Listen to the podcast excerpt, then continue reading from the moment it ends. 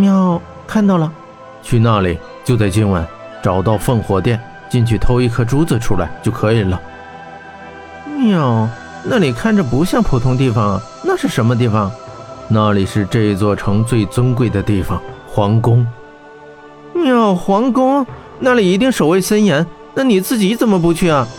因为那位骑士离不开我，我一离开，他立刻会死。去偷什么？一颗珠子，天珠。在哪里？就在皇宫中的烽火殿，一个人的手里。那个人是谁啊？一位垂暮的老人，一个迷信的教徒，又或者说，是国王。喵！不要不要不要！去偷国王的东西，那岂不是很危险？那时他已经睡去了，天珠定在他手里，你只需悄悄进入，把珠子拿出来即可。这又岂能难得住你神偷猫小姐？不要不要，冒这么大险，我才不去呢！小爱双手叉腰，又嘟起嘴，脸鼓成了一个小苹果。唉，霍真叹口气道：“本想等此事完结之后，我就带你去游览哈奴湖。”尝尝那里鲜美的鳟鱼，看来这回是去不成喽。喵喵，哈奴湖的鳟鱼是不是味道很好啊？小爱听到鱼，耳朵直竖，眼睛圆瞪，口水都流出来了。当然了，那里的鳟鱼又肥又大，味道极为鲜美，不但能清蒸，还能烤鳟鱼呢，味道鲜美至极啊！霍真说的就好像他吃过一样，他仿佛已经沉浸在鳟鱼的美味之中。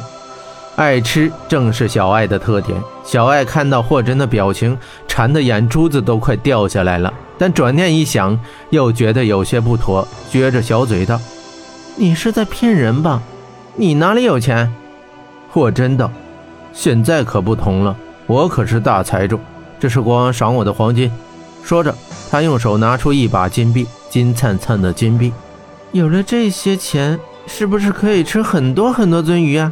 当然，想吃多少都可以，多到能撑死我们了。呵呵，怎么样，我的大小姐，你只需出一点点小力偷来天珠，咱们就去吃烤鳟鱼。这一桩交易，你满不满意呀？此话当真？当然。那拉勾勾吧，你可别反悔，我要吃十条烤鳟鱼。好，没问题。说着。两人的小手指勾在一起，达成了协议。小爱仰起头，湛蓝双眸凝视着霍真，又问道：“我还是不明白，国王都赏你金币了，你为何还要偷他东西啊？”时间紧迫，来不及细说。等你回来，我从头到尾讲给你听。事不宜迟，你马上出发吧。讨厌，好久不见一面，一见面就让人家去干活。小爱又嘟起嘴，但他依旧展开了行动。只见他单腿站立，不停地旋转，他的身形逐渐缩小，转瞬之间，他又变回了那只可爱伶俐的橙黄色小猫咪。这便是异形者，他们可以在人形与动物形态相互变化，更有甚者，可以变化更多。但不管如何异形，某些特征却永远不会变的。喵喵喵！小猫的嘴上絮絮叨叨，四脚迈出几步，又回头朝霍真嗷了两声。这才慢悠悠地跃下城墙，霍真朝他摆摆手，关切道：“一切小心，快快回来！”看着猫咪小爱离去的身影，霍真露出了微笑。对霍真来说，九痕毕业是联系他与小爱的纽带，在他看来是朋友之间的信物，而并非是种约束。他始终相信，即使没有任何解条，艾小姐也会毫不犹豫地帮助他，因为他相信朋友。在这个世界上，任何人都可能成为你的敌人，但并非任何人都能成为你的朋友。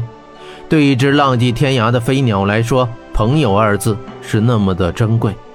他对小艾充满信心，这位神偷小猫出手必中。